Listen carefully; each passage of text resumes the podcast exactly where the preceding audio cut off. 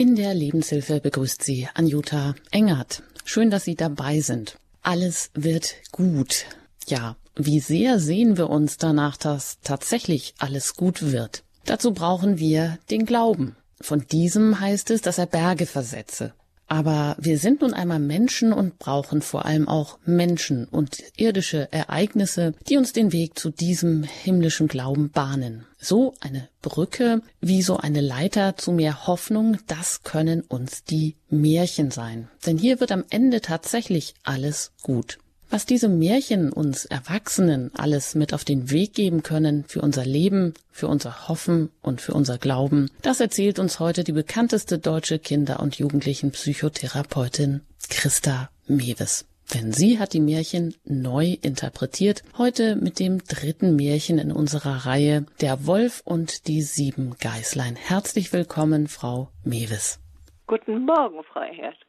Schön, dass Sie auch heute hier wieder zu Gast sind. Mit 96 Jahren ist das ja auch gar keine Selbstverständlichkeit. Sie sind uns zugeschaltet aus dem niedersächsischen Uelzen. Ja, Sie sind bekannt als Buchautorin, haben über 121 Titel verfasst zu Erziehungsthemen, haben sich ihr Leben lang eingesetzt für gelingende Erziehung gegen ideologische Trends und Fehlentwicklungen für eine Kultur der Liebe, haben den Verein Verantwortung für die Familie gegründet. Und Frau Mewes, ich denke, Märchen sind Ihnen ans Herz gewachsen. Wahrscheinlich sind Sie mit Märchen aufgewachsen und haben im Laufe des Lebens dann Märchen nochmal unter einem ganz anderen Blickwinkel gesehen. Sind Ihnen Märchen immer wichtiger geworden?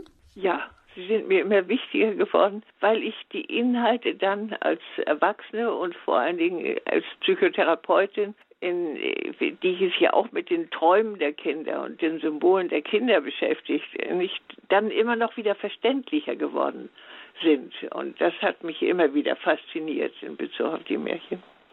Das können wir auch gleich dann erspüren, wenn Sie Feuer und Flamme sind für die Märchen, heute eben auch für den Wolf und die sieben Geißlein. Aber jetzt sind wir erstmal gespannt auf das, was Sie uns da mitgebracht haben, Frau Mewis. Ja, danke schön, Frau Engert. Können uns Märchen noch heute Lebens- und Glaubenshilfe sein? Als Kinder- und Jugendlichenpsychotherapeutin habe ich die Erfahrung machen können, dass das in einem erstaunlichen Maße der Fall ist. Besonders der Grimmschen Märchen aus dem Anfang des 19. Jahrhunderts mit dem immer guten Schluss der einzelnen Geschichte. Voll Freude und wie entlastend ne-, nehmen die Kinder diesen Schluss auf.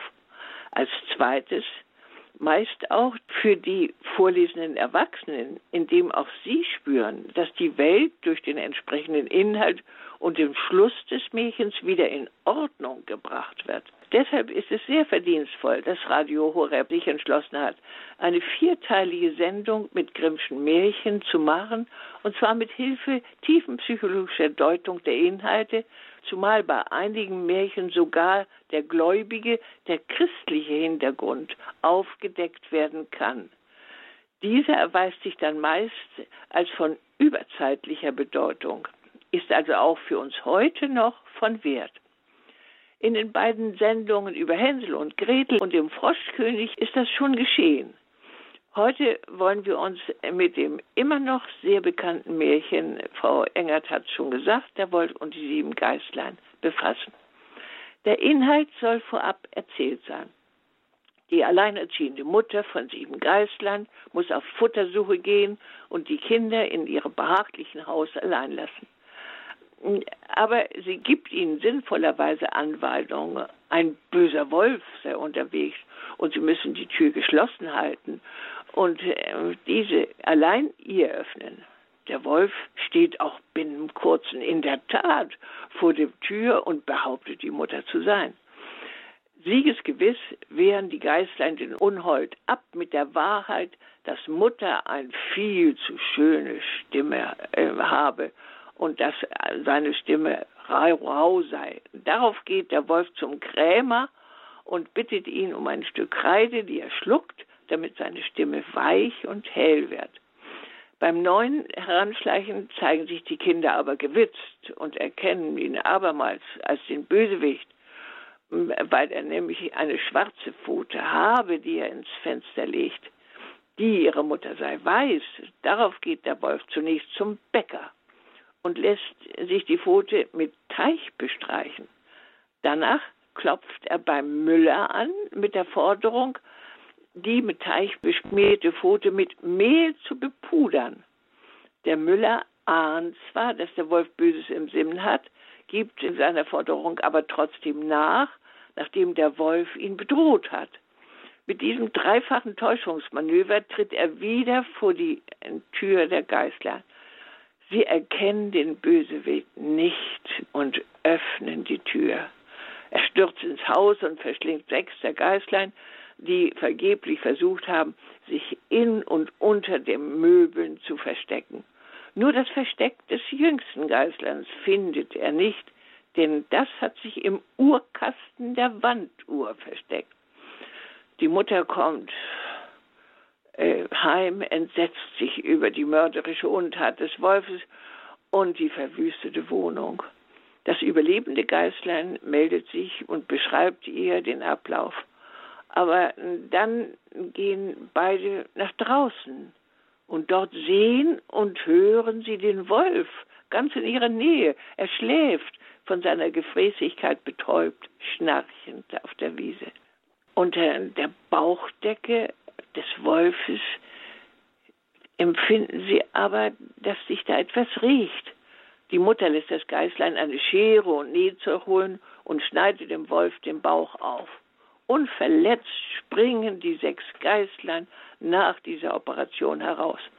Alle acht Geißen füllen nun den Bauch mit Wackersteinen und die Mutter näht ihn wieder zu. Der Wolf erwacht, die Wackersteine machen ihn durstig, er beugt sich über den Rand des nahen Brunnens, dabei verliert er das Gleichgewicht, fällt hinein und versinkt. Das Märchen endet mit einem Triumph, Tanz der acht Geißen äh, und dem Lied Der Wolf ist tot um den Brunnen herum. Haben Sie, meine Hörer, schon einmal über den Sinn dieses Märchens nachgedacht?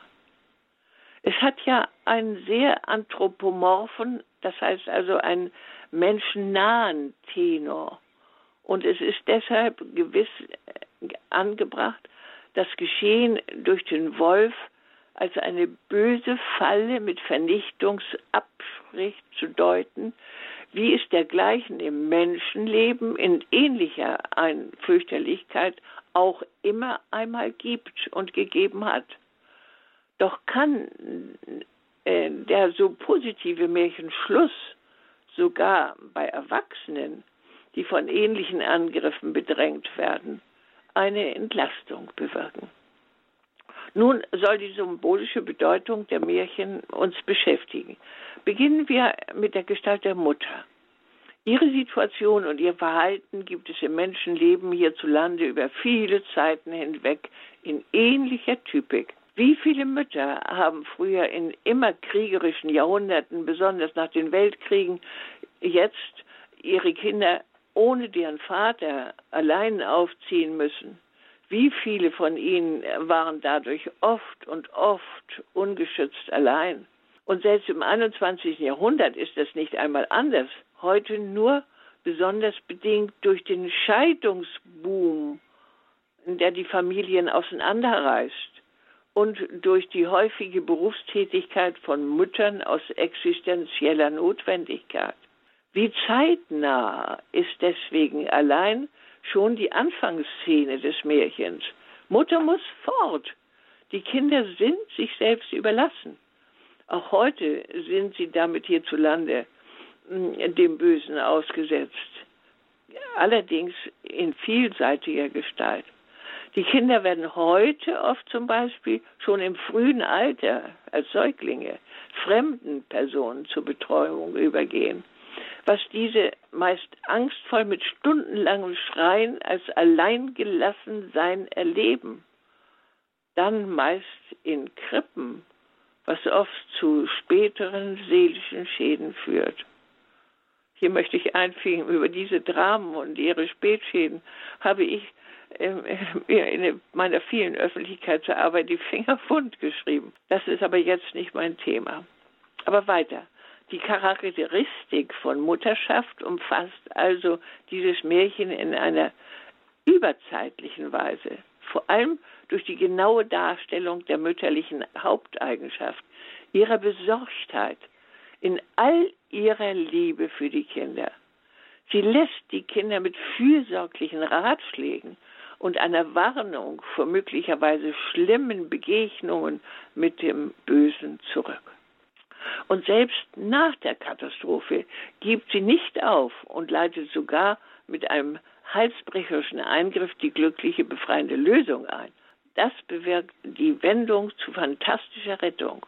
Denn durch ihren Einsatz entsteht eine Neubelebung, Neubelebung ihrer vom Bösen wie verschlungenen Kinder. Ja, mehr noch, in gestalteter Kraft durch ihr Eingreifen kann nun die totale, die endgültige Vernichtung des zerstörerischen Bösen geschehen. Also was für eine überzeugende Anregung zu gesunder Mutterschaft, als eine rettende Aufgabe für heute sogar, enthält dieses Märchen. Wie schaffen in unserer Welt zäh durchhaltende Mütter die Rettung ihrer Kinder aus deren Verstricktsein in böse Mächte zerstörerischer Art, vom Rauschgift bis zu ideologischen Verführungen aller Art. Aber ich darf mein Pulver jetzt noch nicht zu total verschießen. Wir müssen uns vorab noch mit dem Wesen der Geißlein beschäftigen. Die Geißlein in diesem Märchen sind Menschenkindern ähnlich wie kleine Rudeltiere, die eben noch des Schutzes bedürftig sind. Sie sind unerfahrene, vertrauensvolle, naive, sehr junge Menschen, also denen lebenskluges Misstrauen aus bedenklicher Erfahrung noch fehlt. Sie bedürfen deshalb der Aufklärung durch Erfahrene über die Existenz des Bösen der Welt. Ja, sie bedürfen eigentlich noch der Nähe eines sicheren Schutzes durch erfahrene Personen. Nun zum Wolf. Bei diesem handelt es sich in symbolischer Deutung ganz offensichtlich um eine Person mit mächtiger Kraft, mit hinterlistigen, räuberischen Aktivitäten und dem bewussten Willen, schwächere Personen absichtlich zu vereinnahmen und dadurch die eigene Gier zu befriedigen. Dafür war der Wolf in der damaligen Zeit als ein Tier, das sich vornehmlich kleinen Haustieren als oft Opfer suchte, eine brauchbare Symbolfigur. Aber im Grunde stimmen die Machenschaften der Märchenfigur mit dem realen Raubtier Wolf nicht überein. Der frisst ja, wir haben jetzt ja wieder Wölfe hier sogar in Niedersachsen, um zu überleben. Bei der Märchenfigur Wolf handelt es sich im übertragenen Sinne vielmehr um einen echt bösen Menschen, der mit absichtlichem Plan Vernichtungsfeldzüge gegen Beuteopfer anberaumt. Aus bösartiger Gemeinheit macht er sich eher an schwache Menschen heran. Kinder erweisen sich deshalb als besonders angreifbar. Deshalb wählt der Räuber als Objekt seines Zerstörungsfeldzugs auch heute keineswegs nur im Märchen allein, ganz besonders Situationen, in denen er mit dem Ungeschütztsein dieser Personen rechnen kann. Solche Situationen ergibt sich auch heute besonders leicht bei Kindern, wenn die Eltern außer Hause den Lebensunterhalt verdienen müssen. Dann müssen die Kleinen eben alleine zurechtkommen, auf dem Schulwegen, ebenso wie allein zu Hause und besonders in ihrer Freizeit. Kindern mit einem gesunden Selbstbewusstsein, die sich das zutrauen, fällt das auch nicht so schwer, sich nicht mit unbekannten Personen einzulassen. Aber wie auch die entsetzlichen Kindsverführungen und Entführungen mit sexuellem Hintergrund von heute zeigen. Denn so viel niederträchtige Bösartigkeit, wie solche Wölfe das in den Tag legen, ist für Kinder meist nie, heute noch nicht durchschaubar. Ähnlich wie die Geißenmutter bringen es auch Menschenmütter bei ihrem Fortgehen allenfalls zu Warnungen nach dem Motto, geh niemals mit jemandem mit, der dich dazu auffordert. Oder außer Mama und Oma darf kein Fremder dich zum Ausziehen auffordern. Solche Warnungen können durchaus sinnvoll sein. Dass den Kindern Böses droht, zeigt sich jetzt im Menschen Märchen bei den drei Besuchen des Wolfes und zwar durch dessen Tricksen mit Täuschung über Täuschung. Zunächst hat das ja nicht funktioniert. Sie antworten, du bist nicht unsere Mutter. Sie hat eine helle Stimme. Natürliche und gesund gehaltenen Menschenkinder erkennen übrigens die Stimme der leiblichen Mutter, diese sogar schon vom Säuglingsalter ab. Und zwar zunächst als die einzig richtige, die einzig beschützende und damit am Leben erhaltene. Andere Stimmen als die Mutter werden sogar schon bei Säuglingen mit sogenannten Fremdeln, also mit Abwehr beantwortet. Auch an die Stimme des Vaters muss sich das Kind also sogar erst gewöhnen, während die Mutter durch die Schwangerschaft äh, die Stimme der, äh, der Mutter, äh, weil dass die Kinder schon die Mutter erkennen. Gesunde Menschenkinder lassen also fremde Personen instinktsicher wirklich durch deren ihnen äh, unbekannte Stimmen abblitzen. Es sei denn, Mama hat sie ihnen vorher bekannt gemacht. Doch der Böse des Märchens gibt ja nun nicht auf. Er geht zunächst zum Bäcker und lässt sich die Pfote mit Teig bestreichen. Symbolisch ließe sich das mit einem Menschen vergleichen, den man nun beim Bäcker Kuchen kauft, um damit Kinder listig anzulocken, die er missbrauchen will. Einer solchen symbolischen Absicht dienen dann auch weitere Absicherungen des Bösen mit lügenhaften Täuschungen, wie unmittelbar auf der Besuch des Wolfes beim Müller. Hier lässt der Wolf seine klebrige, mit Teig überschmierte, schwarze Pfote von diesem mit schneeweißem Mehl bepudern. Das gute Mehl, das der Müller aus Korn ermahlen hat, hat aber nicht Böses, sondern in der Ernährung zu dienen.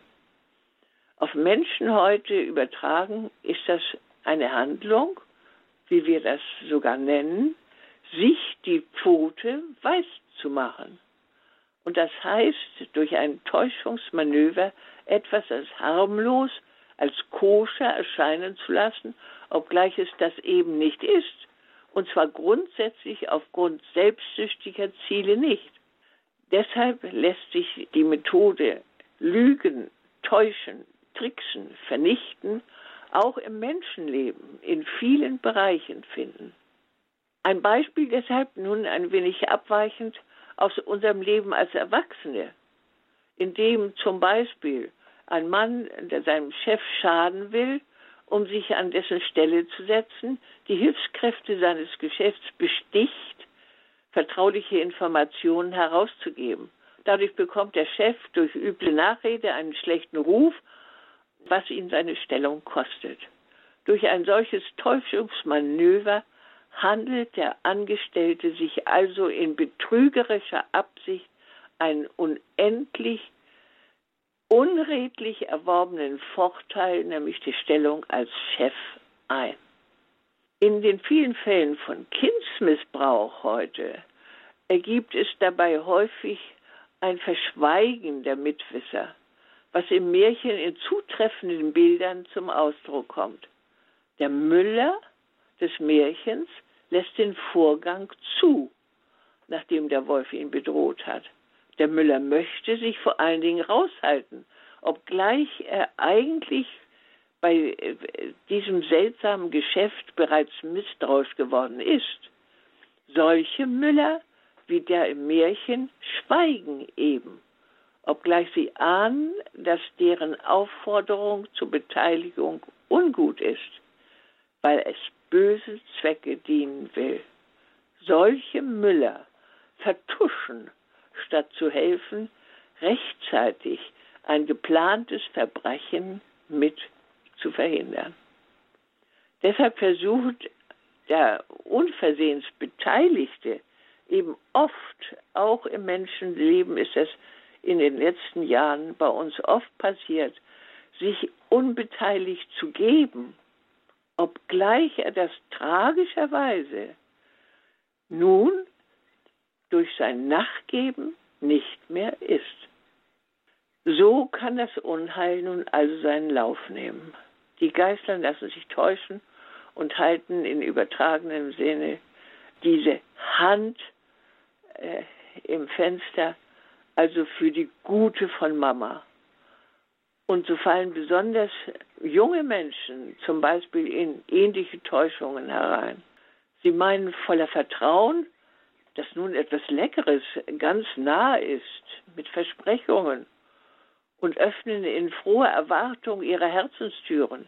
Menschenkinder oder auch manchmal Erwachsene hoffen dann sogar zum Beispiel, dass tolle Highlights auf sie zukamen. In übertragenem Sinn etwa eine tolle Reise nach Mallorca bei den Kindern in den Ferien, geschenkt von einem allzu freundlichen fremden Wohltäter oder der Möglichkeit, etwas Wunderbares, etwas, etwa einen Haufen Geld geschenkt zu bekommen. Dergleichen gelungene Betrugsmanöver gibt es hierzulande heute wieder gar nicht einmal selten. Im Märchen steht die zur Täuschung vorbereitete Hand des Wolfes also für eine böse, schamlos geplante Handlungsabsicht. Und das hat dann eben das Hereinfallen der Opfer auf die trügerische Falle zur Folge.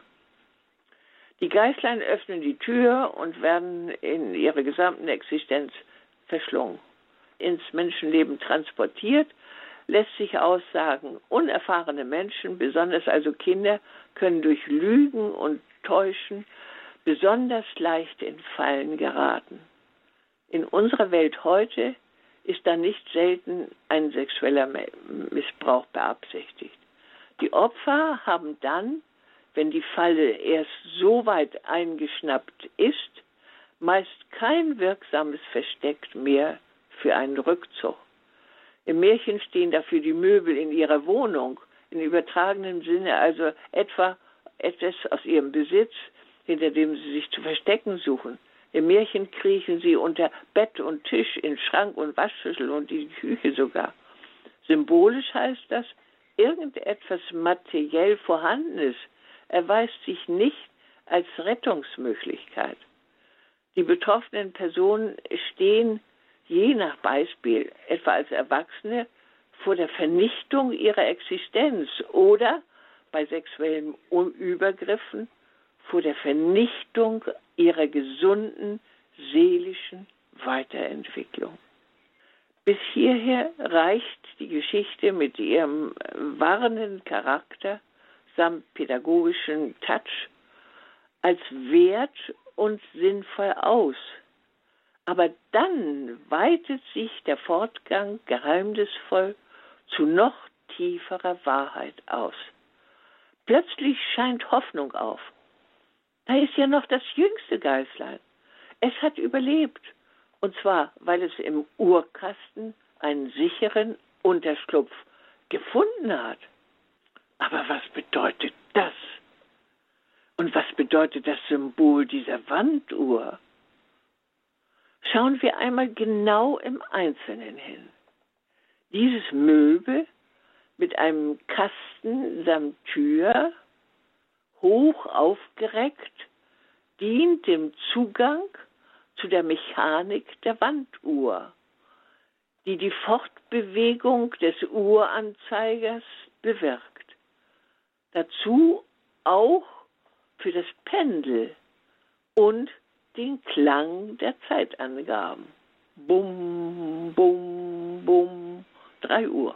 Diese Ausweitung der Geschichte geht nun in originellen, genialen Bildern auf ihren leuchtenden Gehalt zu. Versuchen wir es deshalb mit der Übertragung dieser Märchenbilder in unsere Welt heute. Hier ist dergleichen Symbolik gar nicht einmal so schwer zu finden. Große Uhren gibt es ja auch fast immer an den Türmen unserer Kirchen. Hochgereckt stehen sie da und überragen alle Dächer. Und die Türme enthalten regelmäßig ebenerdig einen Hohlraum, in dem sie das Uhrwerk und die Eingangstür zum Kirchenschiff finden lässt.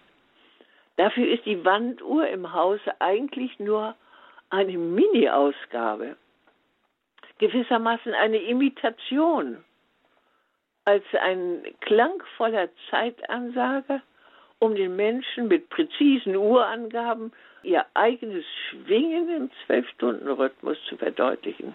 Darüber hinaus durch Glockklang, zum Beispiel am Morgen, um aufzuwecken und zu Tätigkeiten anzustoßen, ja vielleicht auch, um in bestimmten regelmäßigen Uhrzeiten, früher jedenfalls, zu gemeinsamen Gottesdienst einzuladen. Was also will dieses Märchen uns in der Bildersprache hier geheimnisvoll andeuten?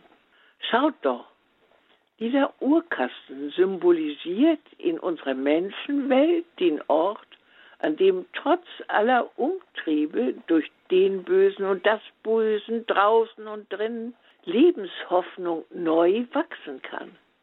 Der Kirchturm mit der großen Uhr darin weist durch Zeitangaben und durch Glockenklang einladend, also durch die Jahrhunderte hindurch auf die fest ummauerte Kirche als Ort des Schutzes hin. In diesem, äh, ja, dieser Urkasten mit der Tür am Turm hat sich in der Geschichte sogar oft direkt als der rettende Schutzraum gegen Gesamtvernichtung erwiesen. Kommt das hier nicht sogar als direktes Symbol zum Ausdruck? Ja, hält nicht vielleicht sogar in unserer Corona-Pandemie mit dem Virus als Wolf die Kirche mit ihren Messen und Gottesdiensten hartnäckig, trotz geforderter Einschränkung, ihre Aktivität aufrecht und lädt ein mit ihren Glocken zur rechten Zeit? Allerdings, eine Vielzahl von Anordnungen zeigen zurzeit hier nun auch, dass man sich in der Katastrophe wie, wie die sechs Geistlein eher allein auf die eigene Kraft verlässt. Aber das hat auch in der Welt der Menschen häufig kein existenzielles Überleben erbringen können und vor allem auch keinen seelisch-geistigen Rückhalt. Reicht zum Beispiel allein das vorhandene Fachwissen zu globalem Handeln auch hier bei Corona aus? Sucht man sich gar zu verstecken, wenn die Maßnahmen sich als falsch erweisen? Und ähnliches Kurzdenken ist im Lauf der Zeiten bei Katastrophen immer wieder üblich gewesen.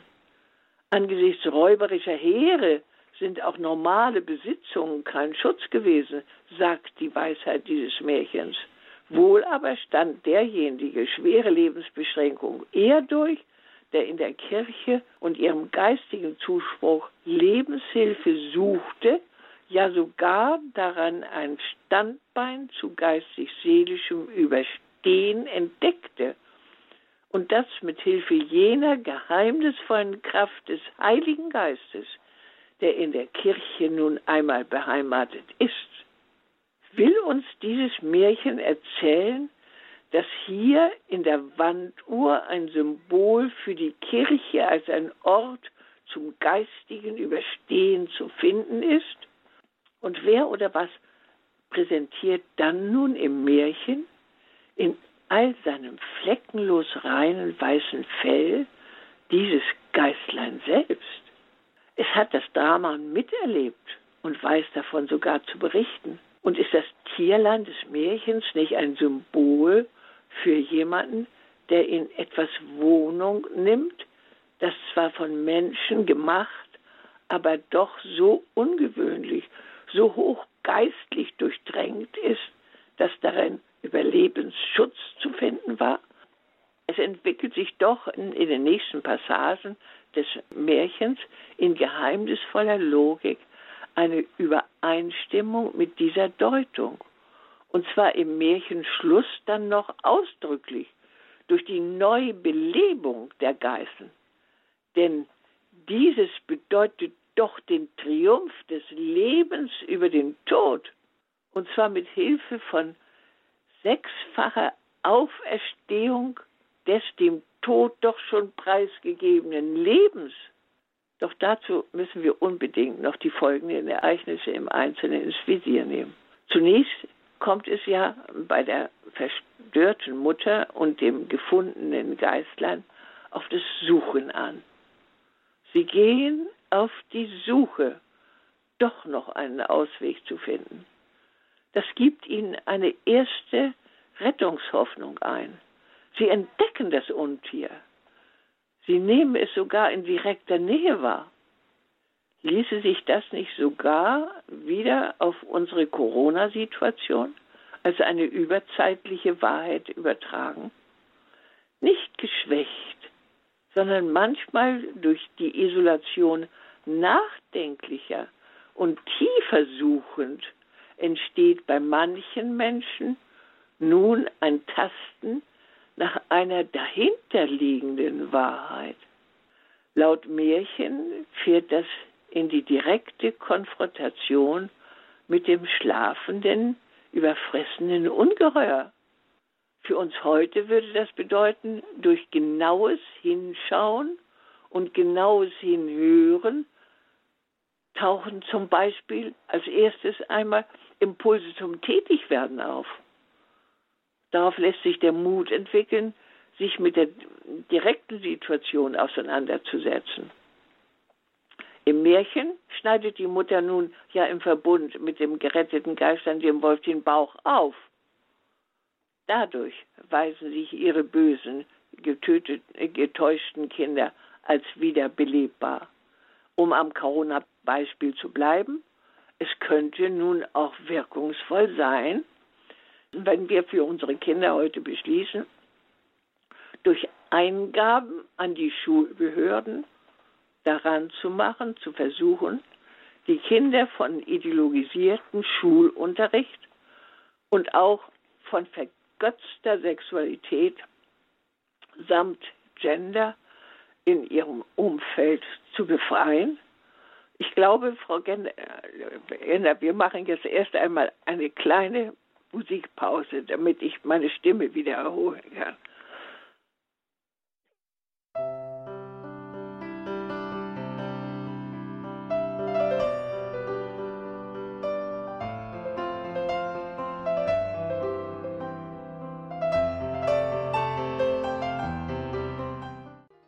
Sie hören Radio Horeb, Ihre christliche Stimme. Heute in der Lebenshilfe spricht Christa Mewes über Märchen. Das ist der dritte Teil. Märchen neu interpretiert, der Wolf und die sieben Geißlein. Christa Mewes, die bekannteste deutsche Kinder- und Jugendlichenpsychotherapeutin. Sie ist uns zugeschaltet aus dem niedersächsischen Uelzen. Ja, und hat uns schon viel erzählt über dieses Märchen, hat die einzelnen Personen, die Figuren gedeutet, was sie im übertragenen Sinne auch für uns Erwachsene heute bedeuten können, wo uns auch diese Märchen eine Lebenshilfe sein können. Und wie ich anfangs gesagt habe, alles wird gut, so ein populärer, bekannter Satz. Und wie sehr wünschen wir uns, dass auch tatsächlich alles gut wird. Im Märchen endet es gut. Und Sie, Frau Mewes, haben ja auch gerade gesagt, dass der Schluss des Märchens ja eine Neubelebung der Geißlein ist, wo der Triumph des Lebens über den Tod so ganz anschaulich wird, wo es tatsächlich zu einer siebenfachen Auferstehung kommt und auch der Uhrenkasten davor eine Rettung war. Also, sie haben das, äh, den Uhrenkasten dahergenommen als Symbol für die Kirche, auch als Ort zum geistigen Überstehen. Da sind wir jetzt gespannt, was Sie weiter noch zu dem Märchen zu sagen und zu deuten haben. Ja, vor allen Dingen war ich ja in der letzten Phase jetzt, äh, habe ich das Corona-Beispiel hinzugenommen, dass man eben durch Hinschauen und genaues Hintasten eben auch hier schon zu tieferen Zusammenhängen kommen kann. Es könnte nun etwa dann auch durch die Tätigkeit der Eltern beim Schularbeiten der Kinder, besonders in der Grundschule, sehr wirkungsvoll sein, dass dann daraus noch ein neues Tätigsein wollen erwächst. Das äh, zum Beispiel, und das ist sehr eindrucksvoll, dass es jetzt sogar schon passiert, dass dann eine, immer mehr Gruppierungen von Eltern sich entschließen, durch Eingaben an die Schulbehörde da, sich daran zu machen, zu versuchen, die Kinder von ideologisiertem Schulunterricht und auch von vergötzter Sexualität samt Gender in ihrem Umfeld zu befreien. Und das wird auch tatsächlich eben wirklich jetzt schon in Petitionen bei uns anberaumt. Wie positiv ist das? Wie eine Folge einer vertieften Beschäftigung mit dem Problem. Und mehr als das, mehr als das, mithilfe des intensiv gereinigten Schutzraums Kirche im Hintergrund könnte hier etwa durch eine Forderung nach mehr und gutem und neuem Religionsunterricht eine Anregung zu neuem, zu seelisch gesunder Lebens, äh, Leben unserer Kinder Anlass sein. Eben durch den überdimensionalen Mut von Christen zu direkter Konfrontation mit dem Bösen, mit dem kranken Geist, der bei uns seit Jahrzehnten böse wuchert. Und nun gibt das Märchen uns auch noch den Rat, in welchem Geist dieser Neuanfang entstehen müsse. Es ist als erstes die absolut selbstlose Liebe, hier präsentiert durch die Mutterfigur, die die Neubelebung der Geißen bewirkt. Und als Krönung nun auch noch dazu das Mitagieren des zarten Jüngsten, das mit Schere, Nadel und Faden präsent ist. Dieses sind symbolisch grundsätzlich Werkzeuge, ja, die Schere zum Schneiden und Nadel und Faden zum Erneuern. Durch sein Tun vor allem wird eine neue, gesunde Zukunft aller verschlungenen Kinder möglich. Dieser falsche, hinterhältige, böse Geist muss eben unbedingt aufgeschnitten und beseitigt werden. Welche Parallele tut sich hier auf? Und wir Christen stehen hier doch auf festem Boden. Sind nicht Tod und Auferstehung durch die Liebe eines menschgewordenen Gottes das Zentralthema der christlichen Kirchen? Wie in diesem Märchen mit Hilfe einer Wandtour samt einem weißen Zieglein darin. Ich will diese Gestalt des überlebenden zarten Geistlein selbst staunend nicht weiter ausdehnen. Ich möchte es meinen Hörern überlassen, zu entschlüsseln, wer sich nach ihrer persönlichen Vorstellung symbolisch in der Gestalt des jüngsten Geistleins verbergen könnte. Im Märchen geschieht dann darüber hinaus noch eine Anregung zur Form der Ausräumung des Bösen, indem nämlich gemeinsam von allen, dem habgierigen Ungeheuer, der Bauch mit Ballast, und zwar mit unzersetzbarem toten Gestein gefüllt wird. Und das heißt in übertragenem Sinne, dass satanisch gemeine Unwesen mit totem Ballast so zu überfrasten, dass dem bösen Widersacher Gottes dadurch im Brunnen, dem Ort gesunden Lebenswasser, sein totaler Untergang einfach passieren muss.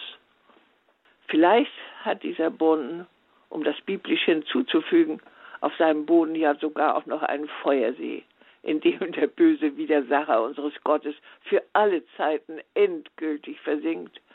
Jedenfalls wird das in den Offenbarungen des Johannes unmittelbar vor dem Sieg Christus am Schluss der Bibel so beschrieben in der Offenbarung 2010. Aber das ist nur ein Deutungszusatz von mir, der Feuersee. Der Schluss des Märchens berichtet von äh, herrlich Gemeinschaftstanz um den Brunnen herum. Der Wolf ist tot, der Wolf ist tot, singen die Geißen nach ihrer Auferstehung, erlöst, vereint mit ihrer durch ihre Liebe mit himmlischen Kräften ausgestattete Mutter.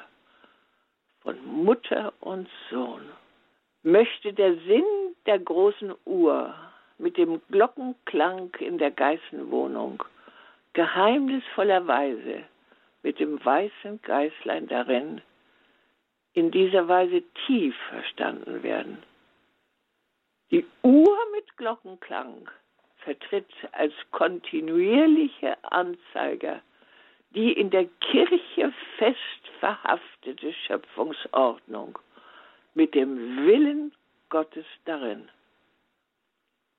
Ja, per Gleichnis wird uns hier eine Einladung zum Schutzraum Kirche als Lebenshilfe angeraten. Und das heißt sehr aktuell nun im jüngsten Zeitgeschehen ein neues Suchen, Hinschauen, Hinhören anzustreben und vom Glockenklang gerufen, durch die Katastrophe hindurch, für das Leben und das heißt neu zum Glauben erweckbar zu werden. Vielen Dank, Frau Mewes. Märchen neu interpretiert der Wolf und die sieben Geißlein. Nach der Musik geht es hier gleich weiter in der Lebenshilfe bei Radio Horeb.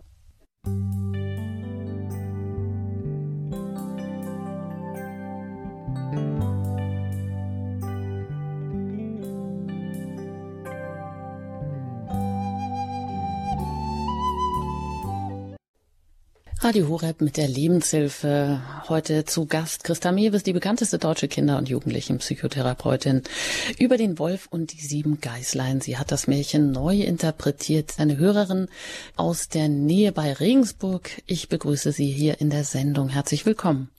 Gott. Ich bin so froh. Ich bin so froh so glücklich, als ich die Mails gehört habe. Das ist was Wunderbares. Das ist die Wahrheit. Ich habe gearbeitet, schon mein Leben 48 Jahre mit Kindern und ich weiß, was bedeutet das. Das ist wirklich die Wahrheit soll ans Licht kommen. Endlich sollte ich was wirklich. Das ist ich, ich, wie gesagt, ich bin so voll. Danke, danke, danke, dass das wurde im Radio so, als vielleicht Menschen endlich sich bekehren und verstehen, was das bedeutet. Als die Kinder von Kindheit schon nehmen alles auf. Die, sind, wie gesagt, Engel. Und äh, ja, es ist mhm. wirklich, ich bin so Dankeschön. dankbar. Wirklich. Schön, dass Sie uns das hier mitteilen. Danke. Alles Gute Ihnen nach Regensburg. Ja, ich ja nehmen wir gleich die. Das mhm. ist immer wieder eine gute Ecke. Wie schön, dass Sie, dass Sie mir in dieser Weise bei diesem auch nicht ganz leichter, leichten Interpretation so zustimmen. Aber es muss wirklich sein, nicht wahr? Wie Sie beide, wir und wie die Erfahrenen, die, die, die fühlen sich gequält durch Kinder, denen man nicht die, die, diese eigentliche Entwicklungsmöglichkeiten schenkt. Ja. Ja, danke schön. Da melden sich noch äh, einige, alle Leitungen sind voll. Die nächste, das ist die Frau Urban aus der Oberpfalz, die ich hier begrüßen darf.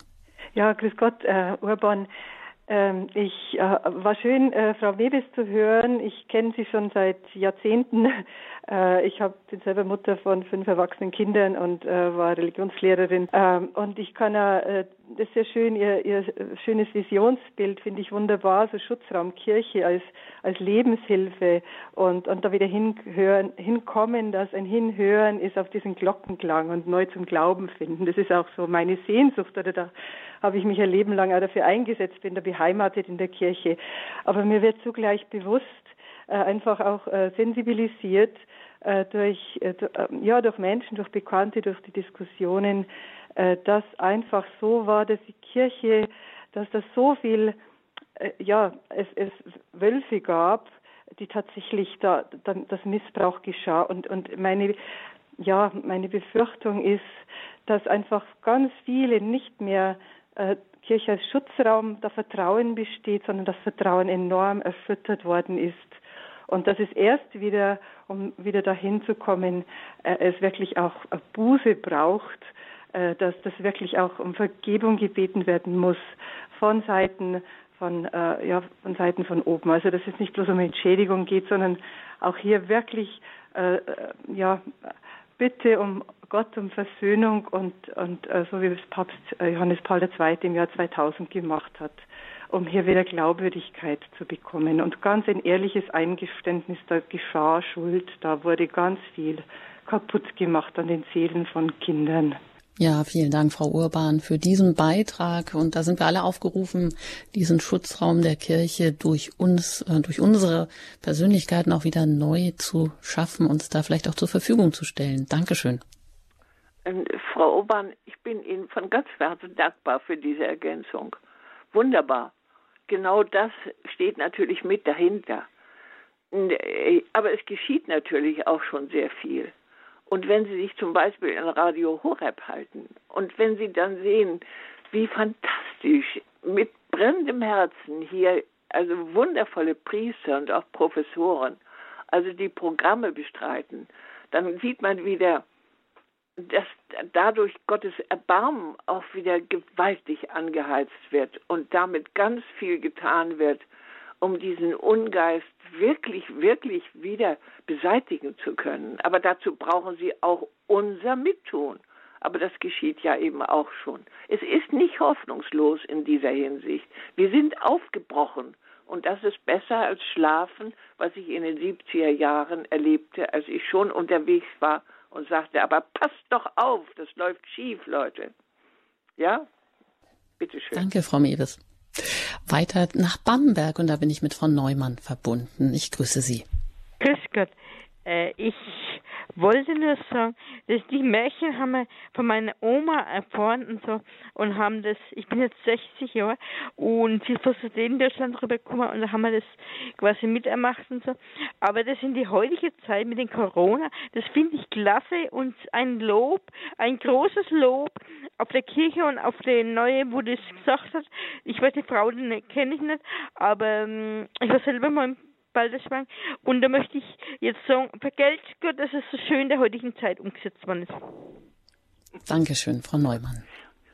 Ja, ganz herzlichen Dank. Wir brauchen ja auch immer alle wieder Ermutigung. Wir müssen uns gegenseitig ermutigen. Und das habe ich versucht in diesem Vortrag.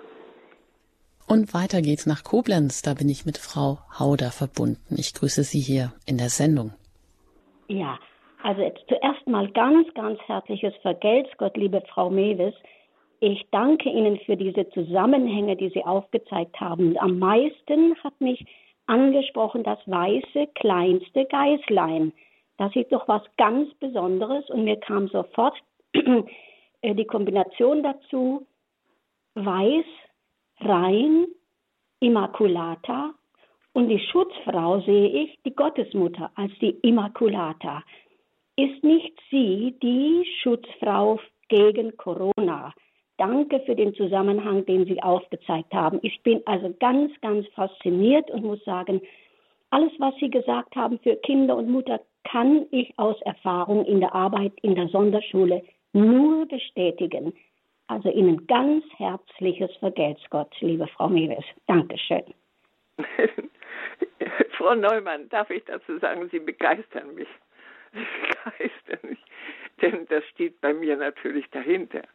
Nicht? Ich habe es zum Schluss ja nur angedeutet. Es soll ja auch eine ökumenische Veranstaltung, es soll ja auch, also auch den, den evangelisch-lutherischen nicht so, äh, nicht, äh, also aber, aber trotzdem, die Mutter mit dem Kind, mit dem Sohn, die Mutter mit dem Sohn ist es ja doch, die die Rettung bringt.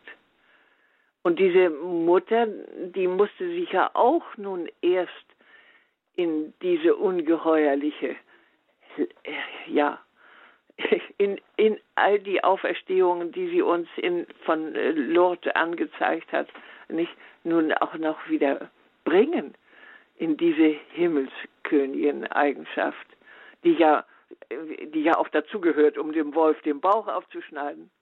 Nicht? Also ich bin begeistert von Ihrer Vision und dass Sie das einfach in dieser Weise weitergemacht haben, wie es mir auch geschah, aber wie es mir, mir etwas zu weit gedeutet schien. Vielen herzlichen Dank. Ja, und dann wollte eine Hörerin nochmal nachfragen. Sie hatten ja gesagt oder hatten Petitionen angesprochen, dass die Corona-Pandemie auch positiv gesehen werden kann, dass sie zu mehr Nachdenklichkeit führt, dass sie vielleicht auch dazu führt, dass sich ähm, Eltern mehr gegen die Ideologisierung, den ideologisierten Sexualunterricht ihrer Kinder stellen und da Petitionen ins Leben rufen alle Achtung für all die, die dann auch in dieser Zeit diese, den Mut oder auch die Kraft dafür noch aufbringen, wenn Sie das so nennen, Frau Mewes. Vielleicht können Sie einen Anhaltspunkt geben, wo das passiert, wo man sich vielleicht auch anschließen kann. Ja, ja. Also zum Beispiel Frau Beverförde ist ja ganz führend gewesen, auch mit einem Kongress jetzt zuletzt, nicht Familienschutz.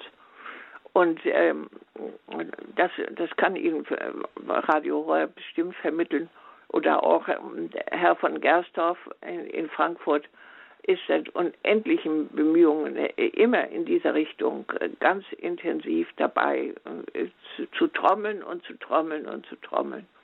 Und, aber es müssen natürlich noch mehr sein. Es muss wirklich sowas, etwas wie eine Masse sein. Nicht unsere Mächtigen reagieren ja immer nur auf die Vielzahl. Nicht? Also und wir bleiben natürlich sehr in berechtigter Weise die kleine Schar, hat uns der Herr ja auch gesagt. Nicht? Und fragt selbst im Johannesevangelium, wenn er nun wirklich wie die Endzeit kommt, wie viel Glaube wird er dann überhaupt noch finden? Nicht? Aber damit wollen Sie und ich gerne ermutigen. Und das ist, ist notwendig. Nicht, dass wir immer noch wieder mehr werden, noch mehr Petitionen, noch mehr Petitionen, wiederholen, noch wiederholen. An die einzelnen äh, Leute. Und nicht meinen, man könnte mit also mit Scheinkommunismus hier und mit Abtreibungsvisionen und Visionen von Euthanasie, wie es zum Beispiel die Grünen vorhaben, hier etwa eine neue Regierung machen. Nicht, also nein, nein, das geht erst nicht. Das muss man von vornherein ablehnen. Das ist gegen unseren Willen unseres Herrn und er ist immer noch der Allmächtige. Frau Mewes, ein herzliches Dankeschön an Sie, dass Sie sich auch an dieses Märchen gemacht haben, der Wolf und die sieben Geißlein und das um, ähm, so interpretiert haben auf unsere Zeit heute und uns damit auch eine Lebenshilfe mit an die Hand gegeben haben. Alles Gute Ihnen auch weiterhin für ihre Arbeit und was Sie auch gerade angesprochen haben, wo man sich weiter informieren kann. Das ist natürlich auch der Verein Verantwortung für die Familie, den Sie ja selber ins Leben gerufen haben, wo ja. Sie auch viele Informationen und ähm, auch Maßnahmen bündeln, was man, wo man sich dann weiter auch ähm, engagieren kann und auch gemeinsame Rückenstärkung finden kann. Dankeschön Ihnen, alles Gute und auf Wiederhören, Christa Mewes. Auf Wiedersehen, Frau Engert. Danke für Ihre Moderation. Es ist immer so vertraut und immer richtig. Tut das Dankeschön. Richtige. Das ist das Richtige. Gut, und wenn Sie die Sendung oder auch die vergangenen Märchen, nämlich ähm, Hänsel und Gretel und der Froschkönig, wenn Sie auch die Interpretation gerne noch einmal nachhören möchten, können Sie das gerne tun unter horeb.org. Dort finden Sie in der Mediathek die einzelnen Sendungen, die Sie sich dann nochmal anhören können. Sie haben auch immer die Möglichkeit, im Programm, im Tagesprogramm, dann nochmal an Informationen anzuklicken zu der Sendung mit Adressen oder weiterführenden Informationen. Wenn Sie keinen Zugang haben, keinen Online-Zugang haben, können Sie auch jederzeit den Hörerservice kontaktieren und weitere Informationen über Radio Horeb bekommen unter der 08328 921110. Ich bedanke mich ganz herzlich für Ihr Interesse, für Ihre interessanten Beiträge und Anrufe und wünsche Ihnen noch einen gesegneten Tag. Ihre Anjuta Ingert.